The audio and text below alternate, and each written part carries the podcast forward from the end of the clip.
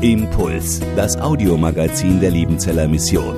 Predigten, Veranstaltungen und Specials weltweit am Leben dran. Impuls zum Nach- und Weiterdenken.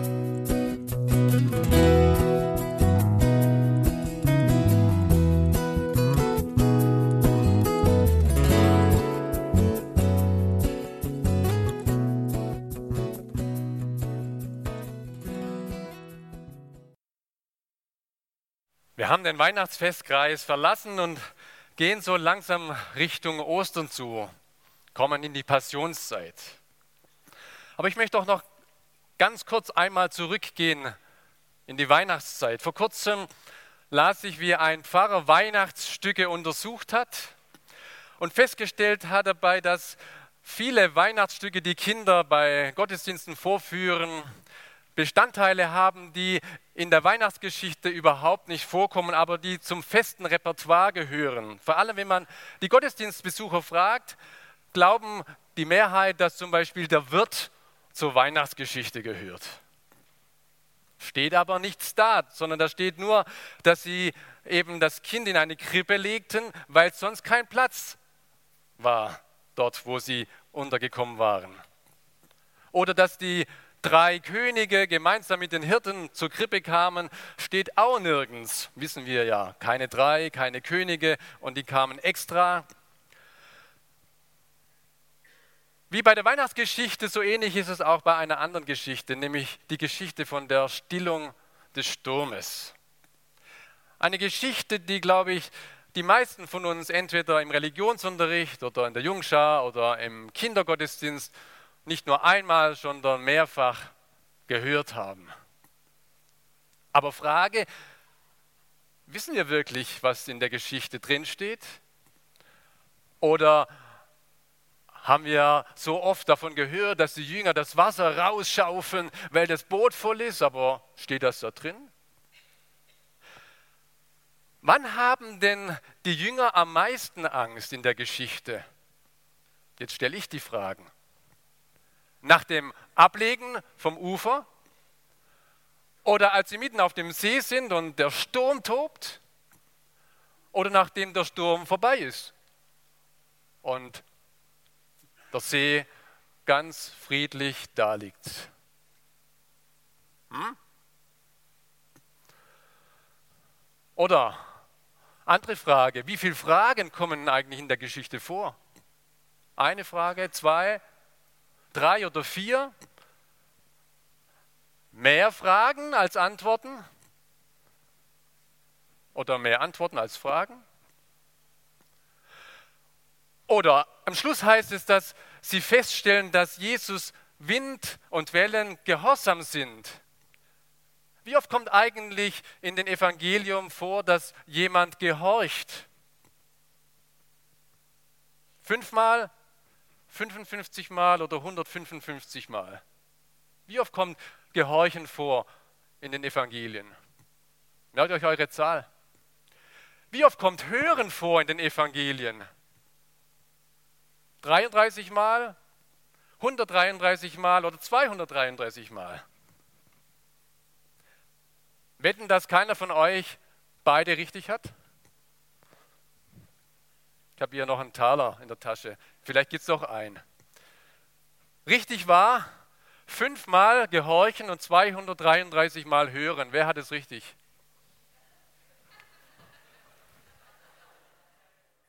Kaum zu glauben, dass das Hören wohl so wichtig ist.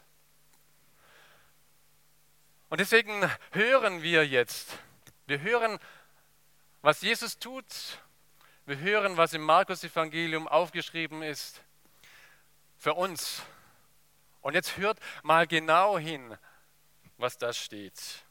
In Markus 4, Vers 1 bis 3 heißt es, und Jesus fing abermals an, am Meer zu lehren. Und das Meer ist das Galiläische Meer, das See Genezareth.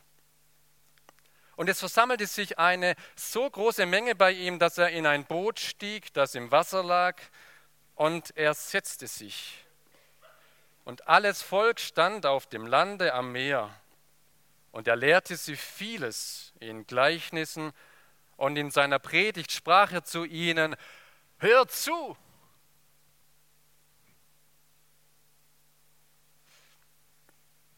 Dann geht es weiter, Vers 35. Und am Abend desselben Tages sprach er zu ihnen, nämlich zu seinen Jüngern, lasst uns ans andere Ufer fahren. Und sie ließen das Volk gehen und nahmen ihn mit, wie er im Boot war. Und es waren noch andere Boote bei ihm. Und es erhob sich ein großer Windwirbel. Und die Wellen schlugen in das Boot, sodass das Boot schon voll wurde. Und er, er war hinten im Boot und schlief auf einem Kissen. Und sie weckten ihn auf und sprachen zu ihm, Meister, fragst du nichts danach, dass wir umkommen? Und er stand auf und bedrohte den Wind und sprach zu dem Meer, Schweig, verstumme. Und der Wind legte sich und es ward eine große Stille. Und er sprach zu ihnen, was seid ihr so furchtsam? Habt ihr noch keinen Glauben?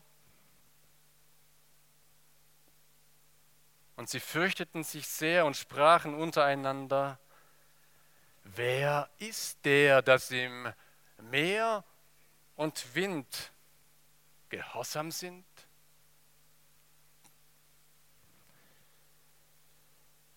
Fragen über Fragen nicht nur eine oder zwei, sondern es sind drei oder vier Fragen, die hier gestellt werden. Meister, fragst du nichts danach, dass wir umkommen? Eine rhetorische Frage, wo sie eigentlich keine Antwort erwarten, sondern eine vorwurfsvolle Frage. Oder dann fragt Jesus zurück, was seid ihr so furchtsam? Ihr habt wohl noch keinen Glauben? Was soll man darauf antworten? Und dann die letzte Frage, wer ist der, dass ihm Wind und Wellen gehorsam sind? Was sollen wir nach diesem Erlebnis sagen? Fragen über Fragen.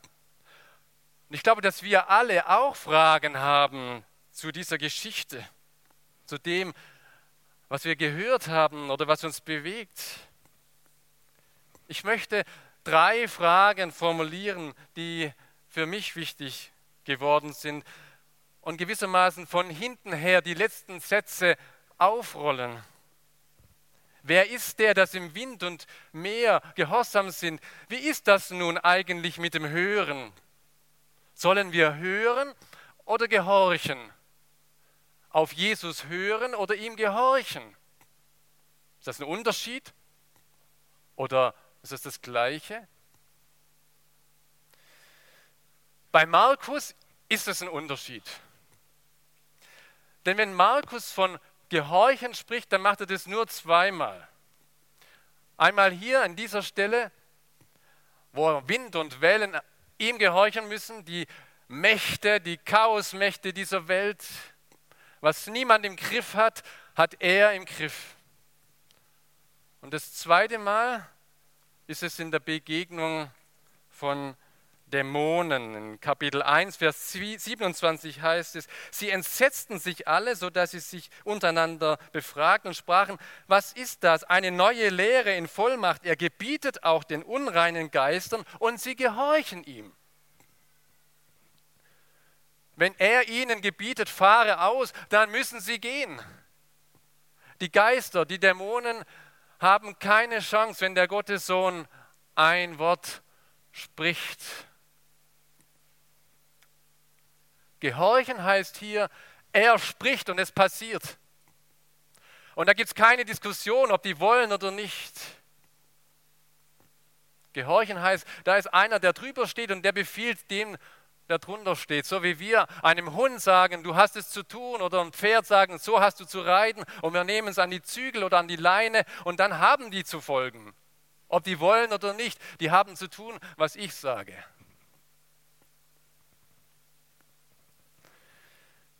Wie begegnet Jesus den Menschen? Kein einziges Mal in den Evangelien, dass Jesus sagt, und jetzt habt ihr zu gehorchen. Sondern Jesus sagt immer, hört, hört mir zu. Und es soll da reingehen und hoffentlich nicht da wieder rausgehen. Wer mein Wort hört und tut es nicht, der gleicht einem Dummkopf. Einem, bei dem nichts durchs Hirn gegangen ist, sondern der sein, sein Haus auf einem sandigen Boden baut. Das ist wie wenn ich esse und es geht da raus und es geht, unten rein, äh, geht da rein und unten raus, ohne dass es eine Wirkung hatte, ohne dass da irgendwas hängen blieb. Wenn wir essen, dann muss doch da was passieren, dann muss es doch verdaut werden, dann muss doch etwas umgesetzt werden in Kraft oder in Energie. Wenn Jesus spricht, dann spricht er mit den Menschen auf Augenhöhe. Ich will dich unterweisen und dir den Weg zeigen, den du gehen sollst. Ich will dich mit meinen Augen leiten. Lasst uns anschauen. Lasst uns gegenseitig ernst nehmen. Das ist der Spruch übrigens, den wir als Liebenzeller Mission für dieses Jahr haben. Jesus will auf Augenhöhe mit dir reden und dir das sagen, was ihm wichtig ist für dich. Dass es da reingeht und dass es da durchgeht und dann runtergeht ins Herz und dann hier rausgeht aus den Armen. Dass sein Wort etwas bewirkt in dir. Nicht, dass du sagst, alles gut, wenn das da von oben kommt, ich denke nichts, ich mache nichts, das ist alles, ich, ich bin eine Marionette von Gott. Nein, er will dich nicht als Marionette haben, sondern als einen, der hört und dann anfängt zu vertrauen. Dass da was innen drin passiert, dass du diesem Wort, diesem Herrn Vertrauen schenkst. Wer mein Wort hört und glaubt dem, der mich gesandt hat, der hat das ewige Leben, sagt Jesus. Hört diesen Herrn und fangt an, ihm zu vertrauen, weil das, was er sagt, Worte des Lebens sind. Eine zweite Frage, die mich bewegt, da heißt es am Schluss, sie fürchteten sich sehr. Der Höhepunkt der Furcht ist nicht auf dem See während des Sturmes, sondern nach der Stillung heißt es, jetzt haben sie ganz, ganz viel Angst. Also das kann man nicht mehr überbieten. Wörtlich heißt es, sie fürchteten sich mit großer Furcht. Also dreimal mehr oder weniger. Dreimal hoch Furcht. Warum fürchten sie sich so sehr, nachdem alles gelaufen ist? Liegt es daran, dass sie bisher Jesus als einen Lehrmeister, einen Rabbi gesehen haben? So haben sie ihn ja auch angesprochen. Meister, Lehrmeister, du musst jetzt was machen, sonst gehen wir unter. Oder du, du machst gar nichts und wir, wir saufen ab. Musste Jesus ihnen zeigen, dass er nicht nur ein Lehrmeister ist, sondern dass er der Weltmeister ist? Erschrecken die auf einmal mitten auf dem See, dass Jesus ganz anders oder noch viel mehr ist als den, den sie bisher gesehen haben in ihm?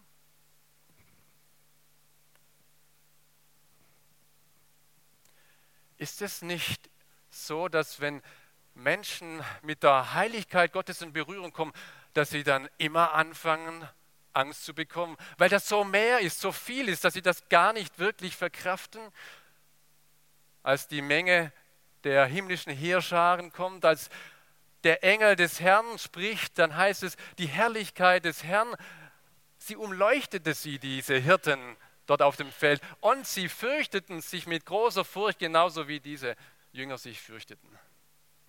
Sie sahen die Herrlichkeit des Herrn. Damals sagte dann der Engel, fürchtet euch nicht.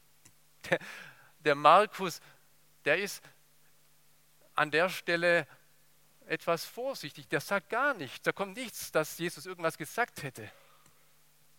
Übrigens auch als die Maria oder die Frauen am Grab waren, ist das Wort am Schluss des Grabes, sie fürchteten sich, obwohl auch ein Engel ihnen gesagt hat, dass sie keine Angst haben brauchen. Aber es endet mit der Furcht. Das ist so etwas Gewaltiges, dieses leere Grab.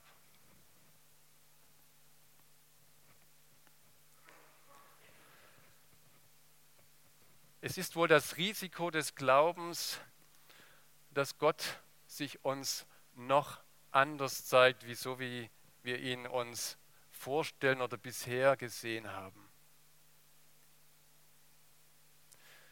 Und vielleicht erfahren wir Gott noch von einer ganz anderen Seite dann, wenn der Sturm so richtig tobt im Leben.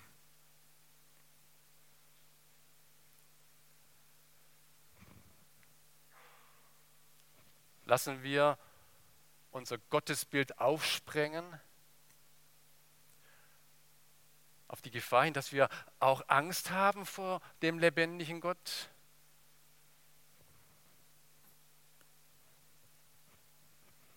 Ich möchte diese Frage offen lassen und zur dritten Frage kommen. Jesus sagt, habt ihr noch keinen Glauben? Wie wäre denn die Geschichte verlaufen, wenn sie schon Glauben gehabt hätten? Wie werden sozusagen die Geschichte verlaufen, wenn Jesus dann gesagt hätte, solchen Glauben habe ich noch in ganz Israel nicht gefunden? Was wäre denn sozusagen das Verhalten der Jünger gewesen, das Jesus gelobt hätte? Zuerst bin ich sehr dankbar, dass Jesus gehandelt hat, obwohl da noch gar kein Glauben da ist. Das ist einfach Jesus genial. Da ist kein Glaube da und er stillt den Sturm trotzdem, damit hoffentlich langsam Glaube entsteht. Er ist der, der zuerst was tut. Nicht, weil wir schon glauben, macht er was, sondern da ist noch gar kein Glaube da und er handelt schon. Und trotzdem will Jesus unser Vertrauen gewinnen. Wie wäre die Reaktion gewesen, die er gelobt hätte? Vielleicht, wenn der Denker Thomas gesagt hätte, mit Jesus im Boot kommt man immer durch die Not. Der kriegt das vielleicht in den Zweiteiler hin. Das kann doch nicht sein, dass wir untergehen, wenn Jesus mit dabei ist, als der Gottessohn. Oder wenn Gottes Geist in uns lebt, dann, dann können wir doch nicht absaufen. Würde Gott sich ja selber aufgeben, aber, aber er, er muss doch dann uns retten. Oder der Andreas, der Pragmatiker, solange Jesus schläft, Leute, ist es noch nicht schlimm genug. Könnte auch sein. Also Jesus wird schon aufwachen, wenn es dann zu bunt wird. Lasst uns einfach weiterrudern, das klappt. Jesus ist da. Und Jesus wäre dann am anderen Ufer aufgewacht und gefragt, war was? Oder Jakobus. Jakobus, der vielleicht die Schriften kennt und mitten im Sturm sagt, lass uns doch mal Psalm 107 berücksichtigen. Danket dem Herrn, denn er ist freundlich und seine Güte wäret ewiglich. So sollen sagen, die erlöst sind durch den Herrn, die er aus der Not erlöst hat. Lasst uns beten. Vers hm, Vers 28, die dann zum Herrn schrien in ihrer Not, und er führte sie aus ihren Ängsten und stillte das Ungewitter, dass die Wellen sich legten und sie froh wurden, dass es still geworden war, und er sie zum ersehnten Hafen brachte, die sollen dem Herrn danken für seine Güte und für seine Wunder. Das hat er doch schon öfter gemacht. Leute, lasst uns doch erinnern an das, was er getan hat, jetzt in der Not. Oder der Petrus, der hat ja immer Ideen, die manchmal verrückt sind. Vielleicht hätte der Petrus eine verrückte Idee, lasst uns Jesus über Bord werfen. Das hatten wir doch auch schon mal. Dass da einer schlief im Boot und dann haben sie ihn über Bord geworfen und dann ist der Sturm mucksmäuschen still geworden. Der Sturm hat sich gelegt. Wäre das der größte Verrat an Jesus? Oder wäre das Vertrauen? Es wäre vielleicht ein prophetisches Wort gewesen, denn Jesus hat später selbst gesagt, das Zeichen des Jona, das sollt ihr beachten. So wie Jona drei Tage und drei Nächte im Bauch des Fisches war, so wird der Menschensohn drei Tage und drei Nächte im Inneren der Erde sein. So wie Jona, so auch ich. Er hat das Boot verlassen und ist ins Wasser gesprungen, damit der Sturm aufhört und dieses Boot weiterfahren kann. Um diese Menschen zu retten auf diesem Boot. Mit dem einzigen großen Unterschied, dass der Jona der Schuldige war und hier der Unschuldige ins Wasser gesprungen ist, um zu sterben für die Schuldigen. Wir feiern jetzt miteinander das Mahl. Und im Mahl feiern wir seinen Sprung ins Wasser. Wir feiern, dass er ins Wasser ging, um uns zu retten, um diesen Sturm zu stillen, der uns das Leben nehmen will, diesen satanischen Sturm. Wir feiern jetzt das Abendmahl im Wissen, dass wenn er im Boot sitzt, dann kann das Boot, mein Lebensboot, nicht untergehen. Egal was kommt. Und nehmen Sie mir gut er und Weib das Fahren dahin, sie haben es kein Gewinn. Aber Christus bleibt. Den kann mir niemand nehmen.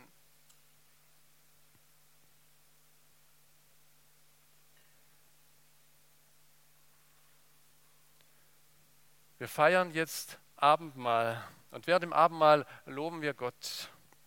Und ich möchte euch ermutigen, auch vielleicht gerade dann, wenn ihr stürmische Zeiten erlebt in eurem Leben, dann schaut auf den lebendigen Gott und nicht auf den Sturm oder auf das Wasser. So wie wir es aus Psalm 107 gehört haben, wir loben ihn auch dann, wenn es schwer ist. Denn er ist doch der, der uns befreit. Wir feiern Abendmahl und wir, wir möchten für euch beten. Da, wo die Not so groß ist, wo du das Gefühl hast, ich gehe unter, dann geh hin und lass mit dir beten und für dich beten, dass du die Kraft Gottes in deinem Leben vielleicht nochmal ganz neu erfährst dass du die Größe Gottes erfährst, wie du sie bisher noch nicht gesehen hast, dass du in Ehrfurcht vor Gott stehst. Wir feiern Abendmahl und ich spreche euch in seinem Namen das Fürchte dich nicht zu. Fürchte dich nicht. Ich habe dich erlöst, ich habe dich bei deinem Namen gerufen, du bist mein. Und wenn es durchs Wasser durchgeht, durch die Fluten, und wenn es durchs Feuer durchgeht, er geht damit durch, denn er hängt an dir und du hängst an ihm. Amen. Impuls ist eine Produktion der Liebenzeller Mission. Haben Sie Fragen? Würden Sie gerne mehr wissen? Ausführliche Informationen und Kontaktadressen finden Sie im Internet unter www.liebenzell.org. Die Liebenzeller Mission produziert ebenfalls das Fernsehmagazin Weltweit am Leben dran.